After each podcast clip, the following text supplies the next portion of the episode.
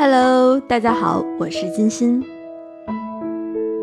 今天早上在电梯间里，看到一个小朋友哼唧唧的抱怨不想上学。看到他哭泣泣的模样，突然忘掉了自己上一次哭大概是什么时候了。小孩子可以哇的一声就哭出来了，用眼泪表达不满意。但是在大部分人眼中，成年人的世界里，肆意的哭闹是一件不算体面的事。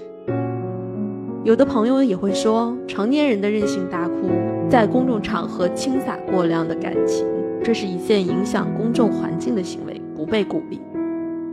其实啊，个人觉得并没有那么严重，哭呢也不代表着软弱，也不代表认输。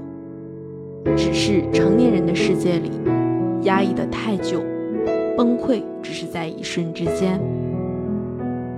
内心世界就像是一个快到阈值的炸弹，差一点点火星就能被燃爆。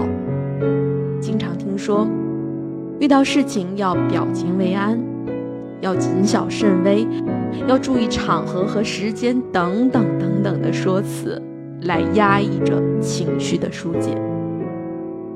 可是今天呢，我想说，想哭就哭吧，哭才是治愈自己的良药。